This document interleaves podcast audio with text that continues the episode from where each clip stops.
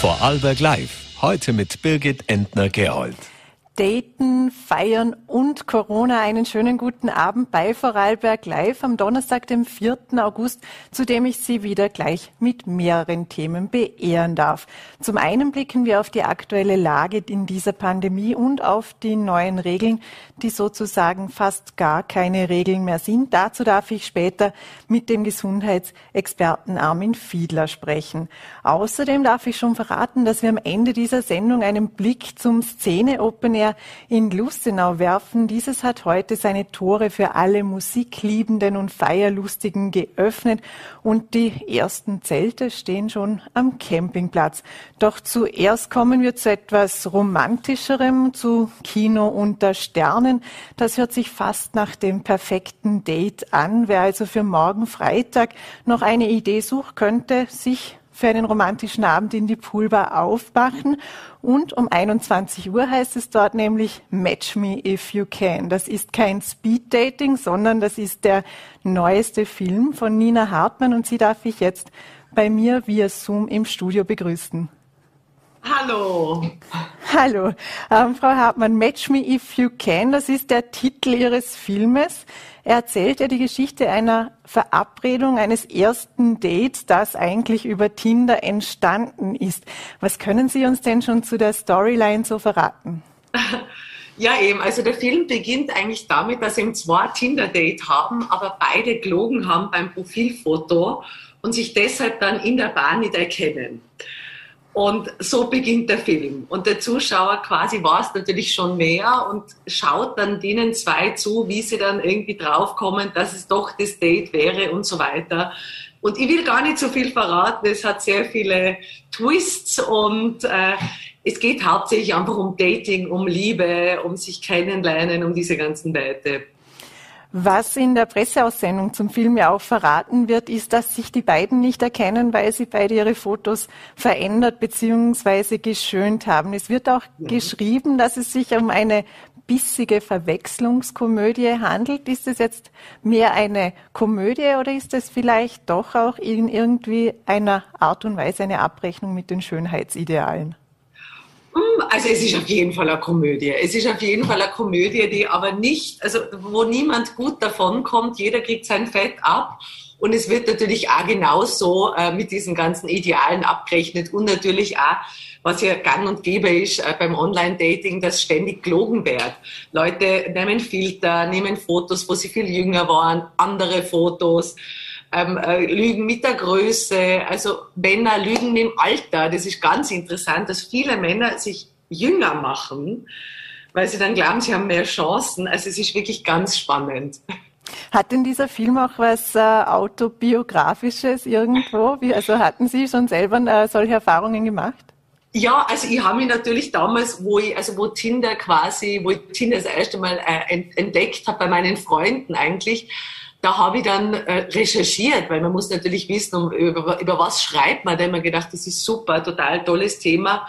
Über das muss man einen Film oder eine Geschichte schreiben.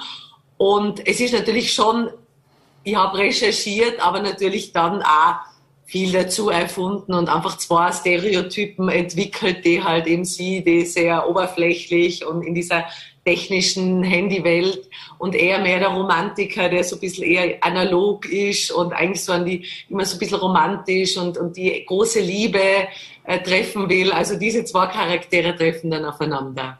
Wie recherchiert man Tinder? Da muss man ja dann selbst auch auf Dates gehen. Ja, ja, natürlich. Das habe ich gemacht. Also ich habe mich wirklich angemeldet und war dann auch, also ich habe jetzt nicht viele Dates gehabt, es hat eigentlich eines schon gereicht, damit man versteht, um was es geht dabei. Und einmal, dass man erlebt, wie ist das so, dass man das so durchwischt. Weil es ist ja wahnsinnig oberflächlich, weil man ja nur wen aufgrund von einem Foto quasi über sein oder nicht sein entscheidet. Und äh, ja, und dann habe ich wirklich so ein Date gehabt und das war total aufregend, weil man natürlich schreibt davor und chattet und dann trifft man diese Person und hat das natürlich schon in der Vorstellung ist das natürlich der Traumtyp und dann meistens wird man eher enttäuscht. Und bei mir, in meinem Fall war es so, dass der Typ halt gesagt hat, der ist ja mit der 84 und dann ist er mal gerade bis zum Bauchnabel gegangen. das war eigentlich wahnsinnig lustig und das war super, weil äh, im Film ist es auch so, dass sie halt riesengroß ist und er volle klein und das ist halt wahnsinnig lustig für eine Komödie. Sie spielen ja die Hauptrolle in dem Film, den haben Sie auch selbst produziert. Wer spielt denn da noch mit? Also der Olivier Lendl spielt die zweite Hauptrolle, also wir sind sozusagen das Date. Äh, wir haben ja jetzt mal ursprünglich ein Theaterstück und wir haben es ja schon fünf Jahre im Theater auch gespielt, gemeinsam. Dann spielt noch mit der Christoph Felbel, der spielt einen Stammgast, der gern trinkt. Und der Thomas Gassner spielt auch noch mit. Also das ist eigentlich so der Hauptcast und dann gibt's halt nur ein paar Statisten und kleinere Rollen. Aber es ist wirklich ein kleines Team. Also das ist ja nur so gegangen, sonst hätte man den Film gar nicht selber produzieren können, äh, weil das wäre sonst äh, finanziell gar nicht möglich gewesen. Der Film wurde ja in sehr kurzer Zeit gedreht, eben mit einem kleinen Team. Wie lange hat es gedauert, bis alles im Kasten war und wie viele Menschen waren denn wirklich am Ende daran beteiligt? Also gedreht, wirklich Drehtage haben wir zehn gehabt äh, für 80 Minuten, was unglaublich wenig ist. Normalerweise dreht man sechs Wochen. Äh, aber eben, wir waren halt eine Low-Budget-Produktion und haben das eigentlich alles selber gestemmt. Äh, also das Land Tirol hat uns ein bisschen unterstützt, aber den Rest haben wir wirklich aus eigener Tasche. Deshalb haben wir das ein bisschen recht recht äh, knapp alles machen. Und ja, am Set waren sicher so 25 Leute involviert, die da mitgeholfen haben. Und jetzt natürlich Post-Production auch nochmal einige, also sicher so 30 Leute werden sicher insgesamt oder 40 gewesen sein. Und wir haben jetzt, glaube ich, ja, fast zwei, also vor zwei Jahren haben wir gedreht. Und jetzt ist der Film fertig geworden, vor einer Woche.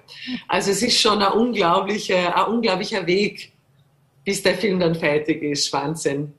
Was wäre denn oder welche Kollegin, welche Kollegin, äh, Kollegen hätten Sie denn noch gerne bei dem Film dabei gehabt? Was wäre sozusagen äh, Ihr Traumdate für den Film gewesen?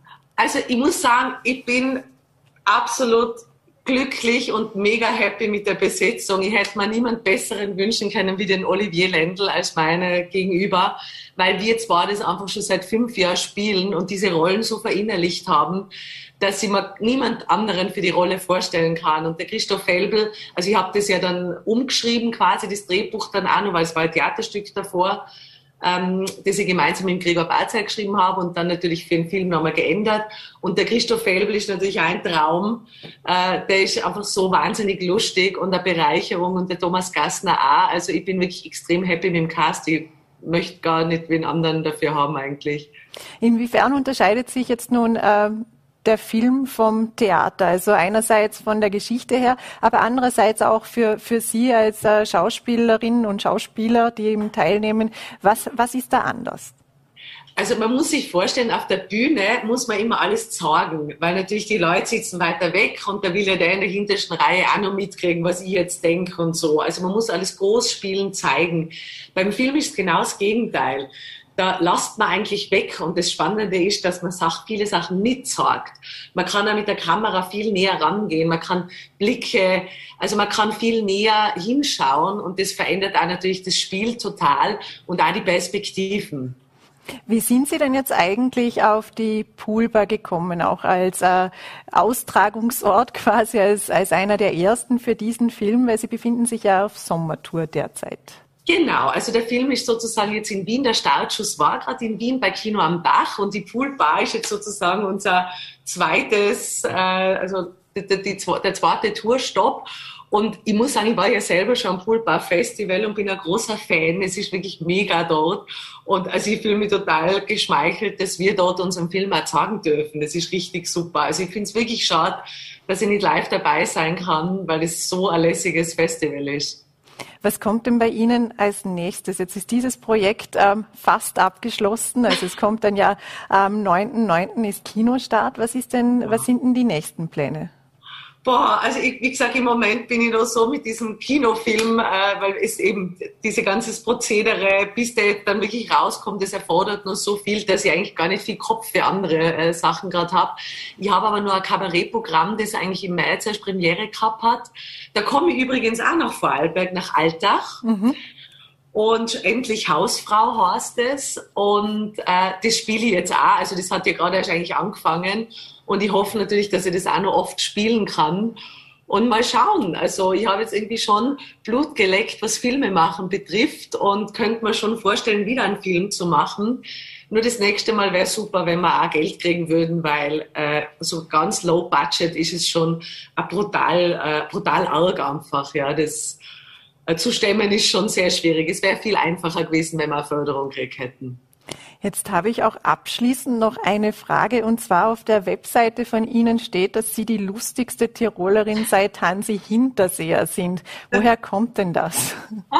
ah, das ist einfach, das ist einfach ein blöder Satz, es ist lustig und ich finde, äh, es ist immer ganz wichtig, finde ich, wenn man auf der Seite vom Kabarettisten geht, dass man relativ schnell checkt, uh, it's about the fun und ich glaube, dieser Satz drückt es sehr aus.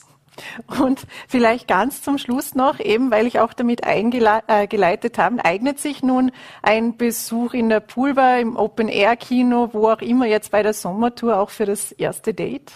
Auf jeden Fall. Also ich denke mal gerade, also bei Match Me If You Can im Theaterstück waren auch ganz viele Tinder-Dates bei uns.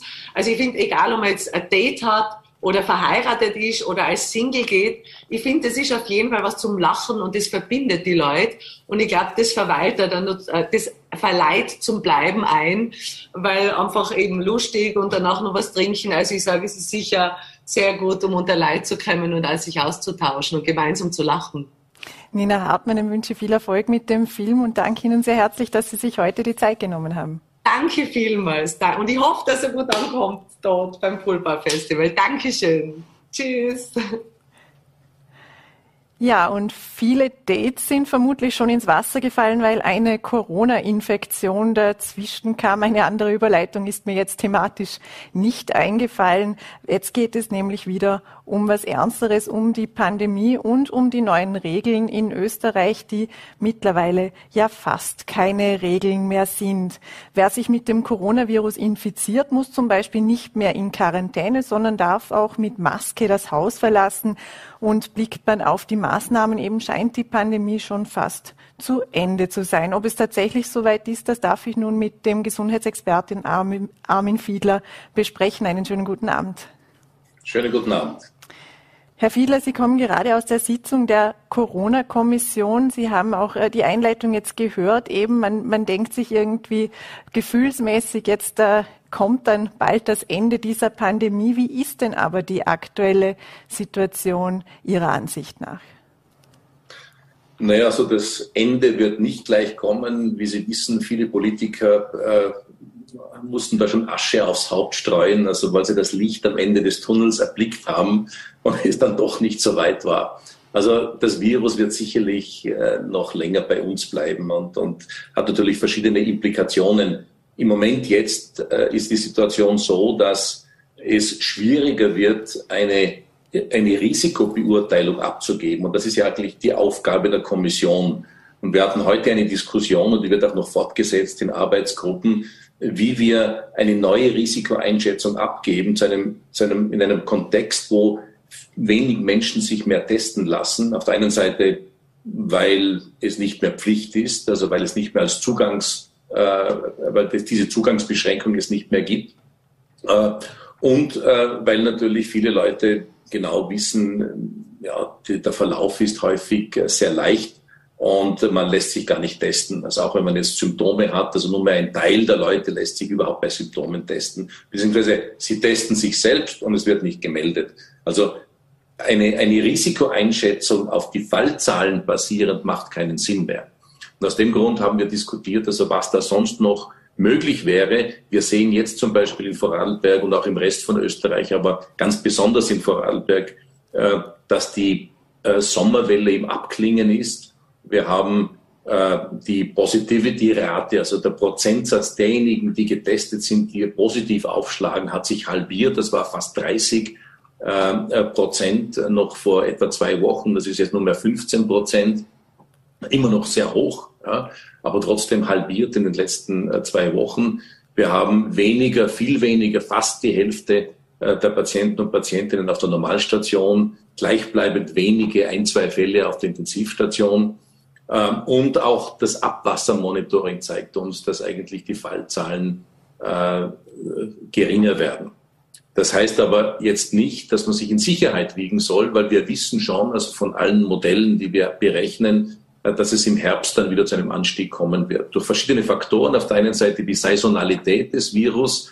Wir wissen, umso kälter die Jahreszeit, äh, da, da gibt es wieder sozusagen einen, einen Abtick, ja, was das Virus betrifft. Und natürlich dann Schulbeginn, äh, Ende der Urlaubszeit, Reiserückkehrer, das sind alles Faktoren, die dazu beitragen.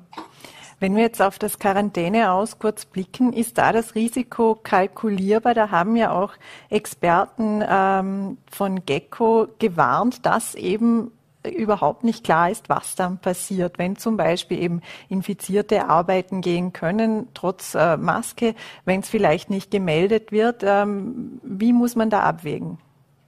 Ja, eigentlich sollte es so sein. Ich, ich glaube, mein, mein Kollege hat da vor kürzlich, äh, vor nicht allzu langer Zeit das schon trefflich äh, so argumentiert, auch bei Ihnen. Äh, das ist Hausverstand. Also ich gehe auch nicht mit einer Grippe oder einer schweren Verkühlung gehe ich arbeiten. Warum? Es schadet mir selbst, wenn ich krank bin, dann sollte ich zu Hause bleiben. Es schadet aber auch meiner Umgebung, weil ich natürlich bei einer Infektionskrankheit alle möglichen anderen Leute anstecke. Darum ist auch völlig unsinnig, wie doch man hört in einigen Betrieben sozusagen Boni ausbezahlt werden oder irgendwelche Incentives äh, im Betrieb vorhanden sind für Leute, die keinen Krankenstand nehmen. Das ist eine ziemlich äh, also kurzsichtige Angelegenheit, weil natürlich es hilft auch dem Betrieb nicht, wenn jemand, der infektiös ist, zur Arbeit erscheint, weil er möglicherweise diesen Bonus will. Also im Prinzip geht es darum, dass wir es mit Covid, mit einer leichten Covid-Infektion, die natürlich jetzt klarerweise nicht mit, äh, mit äh, Symptomen äh, zusammenhängt, die eine Hospitalisierung äh, bedürfen oder, oder äh, dass man ins Bett muss oder so nicht. Aber es gibt ja viele leichte Verläufe, dass man tatsächlich dann ganz einfach Hausverstand walten lässt, sich selbst isoliert, Maske trägt und so weiter. Und natürlich kann man da gewisse Dinge machen. Ja. Man kann mit Maske aus dem Haus gehen. Alles, was im Freien ist und was man dann mit Maske tut, ist zum Beispiel sicherlich kein Problem. Ich nehme jetzt auch mal an, wenn man mit, also mit ganz, ganz leichten Symptomen oder keine Symptome mit Maske irgendwo in einem Großmarkt einkaufen geht, wo die Leute ja nicht jetzt verweilen miteinander oder jetzt lange Gespräche miteinander führen oder sich gegenseitig anhusten und so weiter. Auch das, man, ist das Risiko geschätzt. Also es gibt gewisse Aktivitäten, wo man lockern kann und es gibt äh, gewisse andere Aktivitäten, wo man sicherlich vorsichtig sein muss. Also was ich nicht empfehle, ist, wenn jemand ganz einfach grippal ähnliche Symptome hat, einfach sich nicht zu testen und ganz einfach wirklich am Arbeitsplatz aufzuschlagen. Das ist sicherlich unsinnig. Aber es wäre auch nicht ratsam, wenn ich jetzt zum Beispiel ähm, infiziert wäre, wenn ich äh, mit Maske meine Eltern kurz besuchen gehe.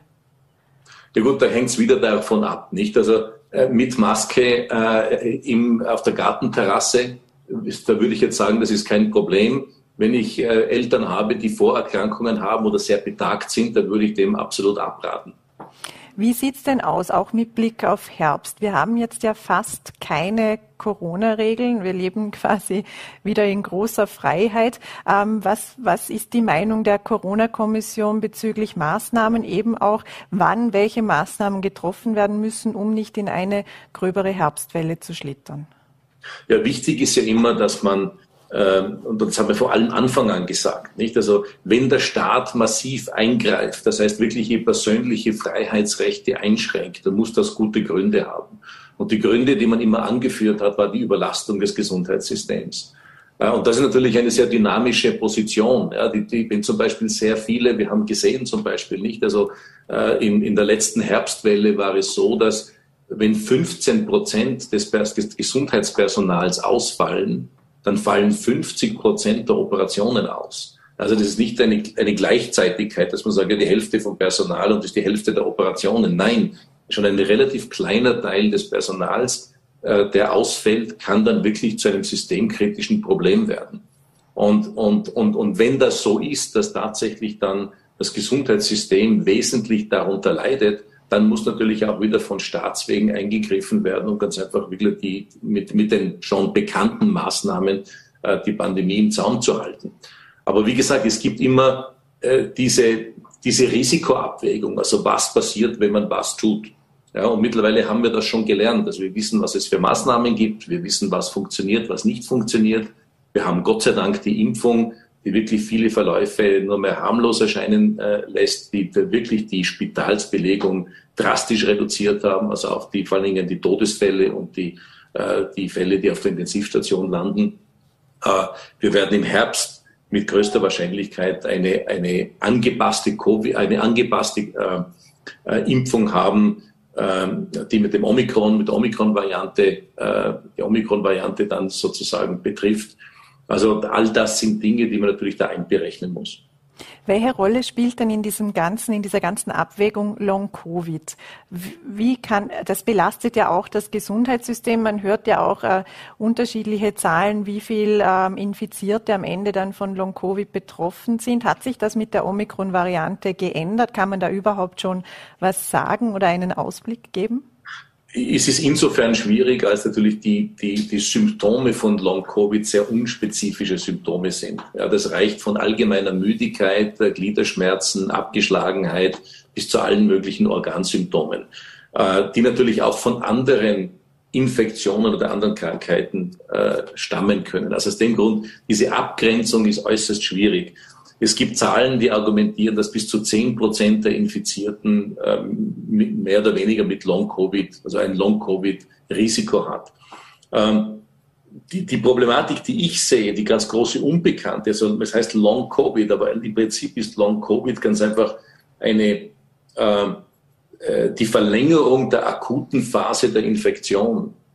Äh, Wovon ich tatsächlich viel mehr Angst habe, ist es, was viele Leute nicht, äh, äh, auch in der Diskussion oft nicht vorkommt, was viele Leute nicht wissen. Viele Viruserkrankungen haben tatsächlich ganz, ganz langfristige äh, Komplikationen. Also äh, wenn Sie hernehmen, der Hepatitis-Virus äh, kann Leberzirrhose, Leberkrebs, aber erst nach 10, 20 Jahren verursachen. Ähm, Verschiedene andere Viren können Gebärmutterhalskrebs, also HPV-Viren können Gebärmutterhalskrebs auslösen ähm, und so weiter. Also es gibt, es gibt verschiedene Erkrankungen, Masern ja, zum Beispiel, nicht, dass er häufig von vielen Menschen bagatellisiert wird, aber auch da gibt es äh, äh, langfristige Probleme für, für viele Kinder, auf der einen Seite ist man draufgekommen, dass Masern ganz massiv das Immunsystem, äh, in das Immunsystem eingreift, sozusagen die T-Gedächtniszellen des Immunsystems zerstört und damit diese Kinder häufig dann anfälliger sind für andere Infektionen. Abgesehen davon gibt es eine schwerste, zum Tode führende Komplikation, die Enzephalitis, die Masernenzephalitis, die erst dann Jahre später auftreten kann. Also, und da wissen wir, was Covid betrifft, doch gar nichts. Also ich hoffe, es ist nicht bei jeder Viruserkrankung so, dass diese ganz langen Komplikationen auftreten, aber das wissen wir nicht. Das wird sich erst in vielen Jahren weisen, ob wir möglicherweise die, die infiziert waren oder ein Teil davon mit möglicherweise mit längerfristigen Komplikationen rechnen muss. Jedenfalls bei Viren ist das nicht unbekannt. Also wir wissen, dass es das gibt. Welche Rolle spielt denn jetzt nun die Impfung? Wir sehen ja, dass die ähm, Patientenzahlen, auf den dass die der Covid-erkrankten Patienten in den Spitälern relativ konstant bleibt und nicht mehr diese äh, Höhen erreicht wie, wie einst. Ähm, wie wichtig ist denn jetzt auch die Impfung? Wie wichtig wird die Auffrischung, also die vierte Impfung dann sein, ob es jetzt jetzt passiert oder dann mit dem angepassten Impfstoff im Herbst? Man hat ja das Gefühl, ähm, wer schon geimpft ist, holt sich eher eine Auffrischung, aber Erstimpfungen, Zweitimpfungen gibt es derzeit kaum mehr kann da überhaupt noch was bewegt werden? Ja, also ganz, ganz wichtig ist, dass, dass, dass wir, dass wir äh, was das, Impf, das Impfwesen generell und was die Covid-Impfung betrifft, dass wir ganz einfach äh, davon absehen, dass es eine Glaubensfrage wird oder eine politische Frage wird, so wie in anderen Ländern, wo die, die, die, die eher Zentrum-Linken lassen sich impfen und die Zentrum-Rechten lassen sich nicht impfen. Das ist natürlich absoluter Unsinn. Ja. Also das ist viel zu sehr politisiert und viel zu sehr eine Glaubensfrage. Das soll niemals eine Glaubensfrage sein. Wir haben harte Evidenz. Ja, das äh, Institute of Health Metrics and Evaluation in Seattle, also einer der ganz großen globalen Thinktanks, das hat ausgerechnet, dass also zig Millionen Menschenleben durch die Impfung weltweit also gerettet worden sind. Ähm, und natürlich hat auch die Impfung äh, den äh, äh, Vorteil gehabt, natürlich bei uns auch viele Menschen, die sonst schwer krank geworden wären, die möglicherweise in ein Krankenhaus hätten kommen können, beziehungsweise möglicherweise auch verstorben wären oder auf der Intensivstation gelandet wären, davon verschont geblieben sind. das ist natürlich nicht bei jedem so. Ja, man kann natürlich argumentieren, dass ja ein, ein Pumperl gesunder 20-Jähriger oder eine 20-Jährige möglicherweise, da kann man argumentieren, ja, das Risiko ist geschätzt, dass auch eine Infektion ohne Impfung möglicherweise verläuft, die äh, relativ benigne und nach ein, zwei Wochen ist man wieder gesund. Äh, aber wir haben auch gesehen, dass natürlich Menschen, die sonst sich absolut gesund gefühlt haben, möglicherweise eine, eine Vorerkrankung oder einen Risikofaktor gehabt haben, von dem sie gar nichts gewusst haben, ja, dann wirklich schwer erkrankt sind. Also die Impfung nach wie vor und wiederum, da gehört die Grundimmunisierung, sind drei Impfungen, die Auffrischung ist die vierte Impfung und möglicherweise dann noch die weitere Auffrischung, die angepasste äh, Omikron-Impfung, die dann im Herbst kommt. Immer noch sehr, sehr wichtig, wenn man einen schweren Verlauf, wenn man sich vor schwerem Verlauf schützen will. Ganz, ganz klar. Welche Rolle spielen denn nun auch in der Corona-Bekämpfung die Medikamente? Die sind ja seit einigen Monaten nun auch bei uns verfügbar. Gesundheitsminister Johannes Rauch erklärte aber, dass sie noch zu wenig ausgegeben werden. Er hat von äh, fünf äh, Prozent gesprochen der 480.000 bestehenden Packungen. Muss da noch ähm, mehr geschehen? Muss da noch ein Schub kommen? Naja, das ist auch so eine, eine Abwägung, nicht? Also im Prinzip dieses Medikament, also hauptsächlich das orale Medikament, das also einfach als Tablette eingenommen werden kann über fünf Tage.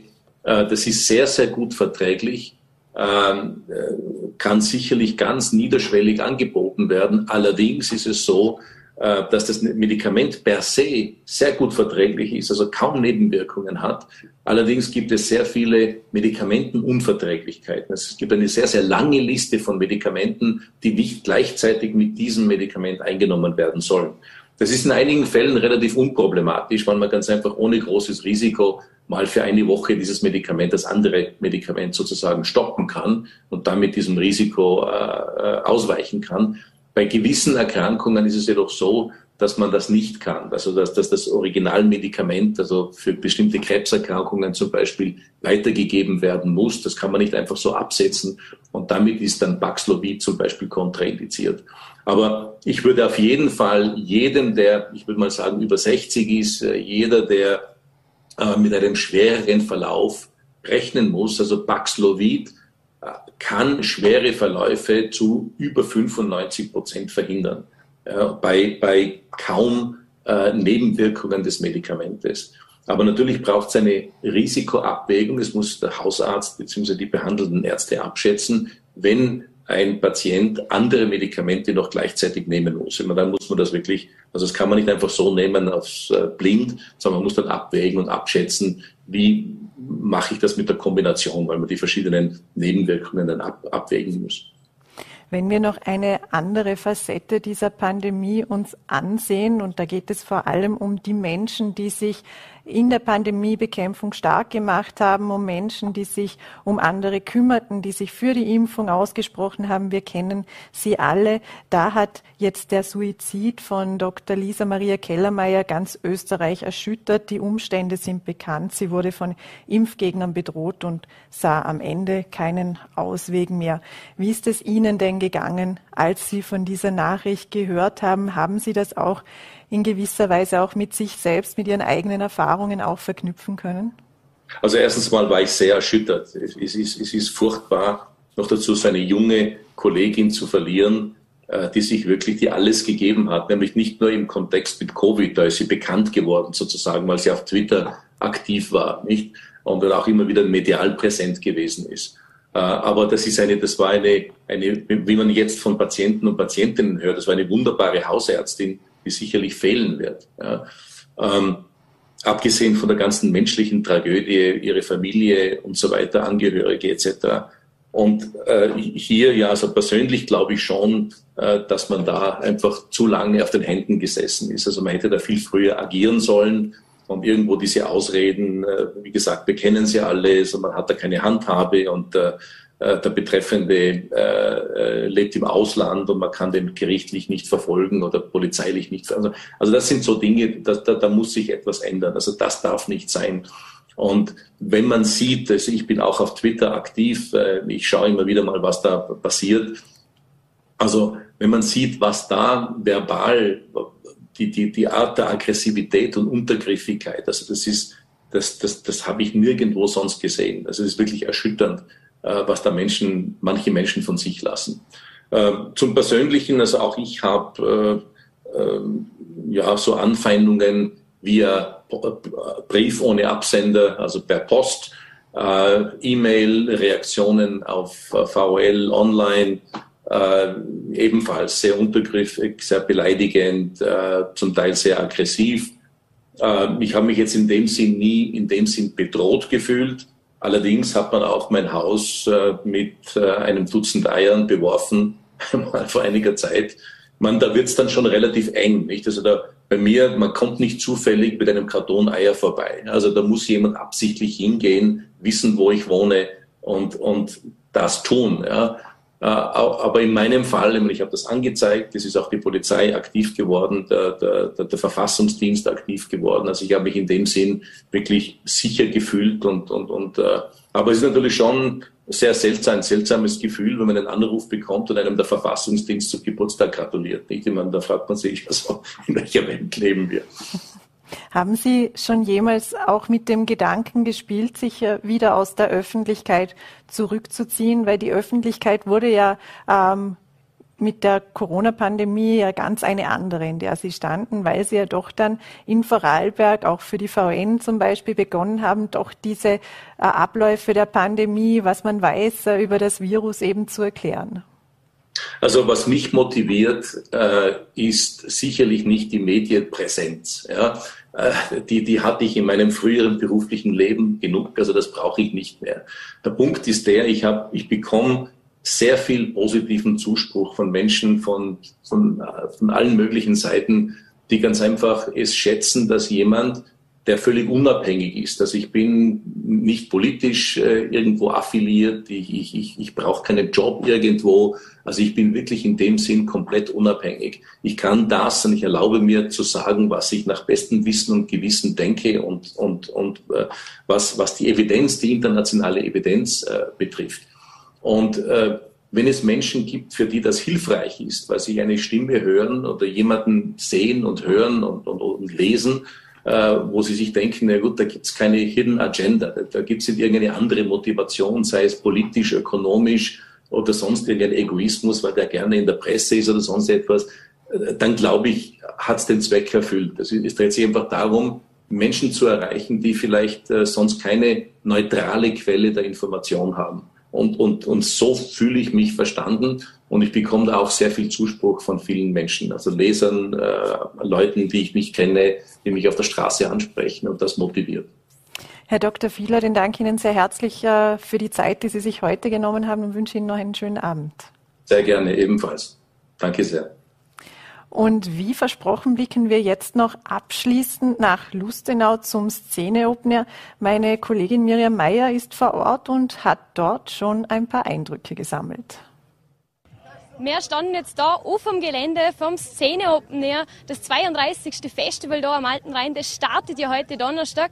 Um 12 Uhr öffnet offiziell das Campinggelände. Schon jetzt um halb zwölf hat man Leute reingelassen. Um kurz nach elf hat man schon die ersten gesehen, die sich angestellt haben mit Campingausrüstung. Das ist natürlich was ganz Tolles, gehört fast dazu, da campen. Wir suchen uns jetzt Camper, die gerade als erstes schon da sind und schon am Aufbau sind. Ihr seid von Ersten dabei, die das Zelt stehen haben. Wie heißen denn und wie heuer kommen da? Ich bin der Sandra Lippert, ich komme von Bludetzen, ja. Ich bin, ich bin, ich bin, ich bin der David Jess und ich komme von Thüringen. Ich bin der Joshua Graben und ich komme auch von Thüringen. Ich bin der Bruno und ich bin der Kameramann. Aha, haben da auch einen dabei. Also, wieso sind ihr denn da heute auf dem Szene am Camper? Gehört das für euch einfach dazu? Wie ist die Entscheidung gefallen, dass ihr nicht zum Beispiel dazwischen Wurmfahrer oder euch ein gemütliches Campinghotel nehmen? So verfahrt man nicht, oder? Und dann schlaft man da, oder nicht? Ja, nein, ist für mich das erste Mal Festival und ich mir denke, das gebe ich mir halt das ganze Wochenende voll. Ja, ich habe mir gedacht, Heimfahren ist langweilig, lieber schlafe ich daheim mit der Kollegen. Ein bisschen Action, oder? Ja, Action braucht man im Leben und wir gehen es sogar halt wieder mal richtig und dann schauen wir, was rauskommt. Ihr seid ja echt flott dran. Eure Zelte standen schon. Was muss man denn da beim Zeltaufbau und bei der Platzwahl besonders beachten?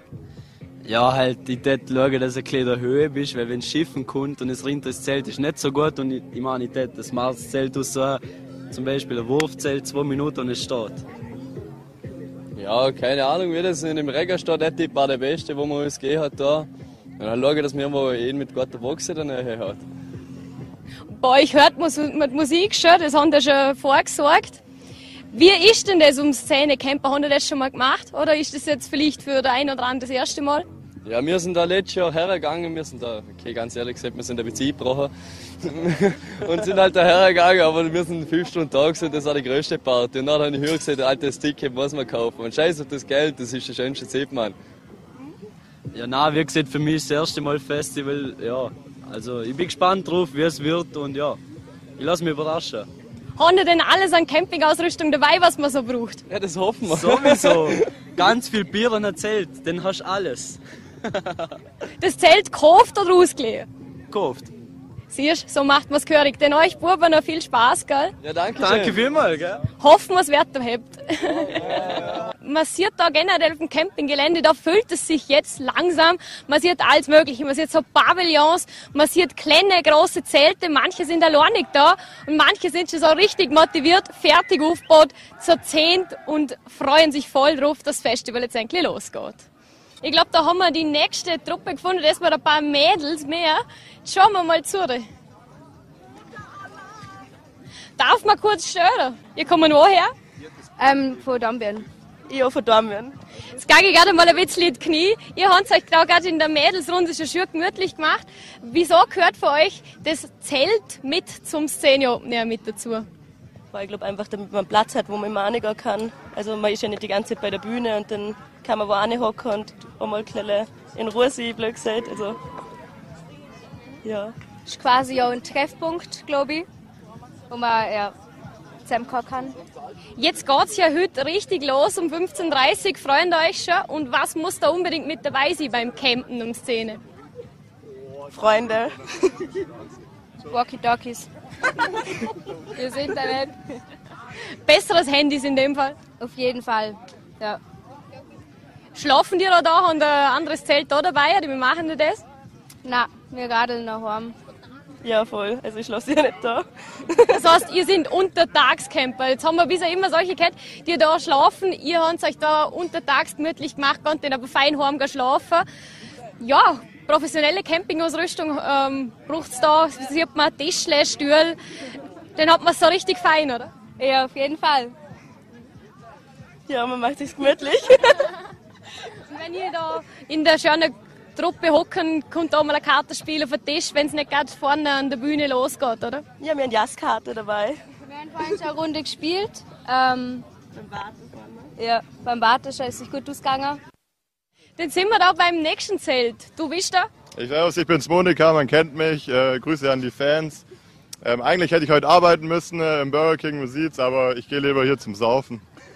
Ist auch mal was Feins, oder? Ja, danke schön. Ja, wir sind immer hier, wir sind äh, berüchtigt seit fünf Jahren und äh, wir kämpfen gegen die Humpensaufer an. Wieso denn dort Zelten? Wieso hier? Also wir sind hier seit vier Jahren, das ist unser Platz und wenn hier jemand gewesen wäre, hätten wir die auf jeden Fall auch verscheucht. Aha, so weit wird man gehen. Was ist denn dort das Ideale an dem Platz? Also früher, also das Ideale ist, hier hinten ist die ähm, ähm Festival Stage äh, wir hören die Musik von denen nicht, dass wir unsere eigene Musik machen können. Wir sind aber auch nicht zu nah am Festival, dass wir die Musik hören, sondern wir machen hier unsere eigene Musik und die Klos sind in der Nähe. Das ist das perfekte Match für uns. Und wir sind nicht am Zaun, das, da pissen alle hin. Ah ja, das ist der wichtigste Tipp. Nicht am Weg heißt ja auch. Was genau, ist das? Der Weg, der Weg ist auch wichtig, weil ähm, da kann man die Leute angucken, die vorbeilaufen. Stört das nicht nachts? Also nachts sind wir eh noch wach, von dem her nein. Zu wie viel sind ihr denn da und woher kommen die alle? Also wir sind insgesamt elf Leute, zwei Heftige kommen erst morgen. Aber ja, ich denke, wir werden heute schon gut die Stellung halten. Was ist denn das Tolle, wenn man da campen geht in Szene? Wäre es das Gleiche ohne Camping? Natürlich nicht. Also ohne Camping wären wir nicht hier. Wir sind vom Bodensee, wir sind aus Deutschland. Ja, was nämlich hier 1A ist, ist der Badeteich. Man kann sich erfrischen, man kann Lumpensalat essen beim äh, beim Restaurant am Parkplatz und man hat natürlich die, die Berge hier. Also für uns 1A. Und es ist nicht so groß. Was braucht es denn? Braucht es da professionelle Campingausrüstung oder kann es mal ein kleines altes Zelt sein? Also eigentlich äh, egal welches Zelt, man braucht eigentlich nur eine Soundbox und ein Pavillon und Bier. Und also gemütlicher. Ja, genau. Also wir brauchen eigentlich nur eine Soundbox und äh, uns, die Crew. In diesem Sinne stürzen euch in den Festival-Dschungel. Ja, vielen Dank. Dankeschön. Danke. Ja, so kann das Festivalwochenende nur ein gutes werden mit Soundbox, Pavillon und Bier, wie wir gehört haben. Morgen schauen wir bestimmt wieder nach Lustenau, vielleicht auch ein bisschen neidisch und da sehen wir natürlich auch, welche Acts schon gespielt haben. Ich hoffe, Sie verbringen heute noch einen feinen Abend. Ob und wie wild Sie feiern, bleibt am Ende Ihnen überlassen, egal wofür Sie sich entscheiden. Genießen Sie es.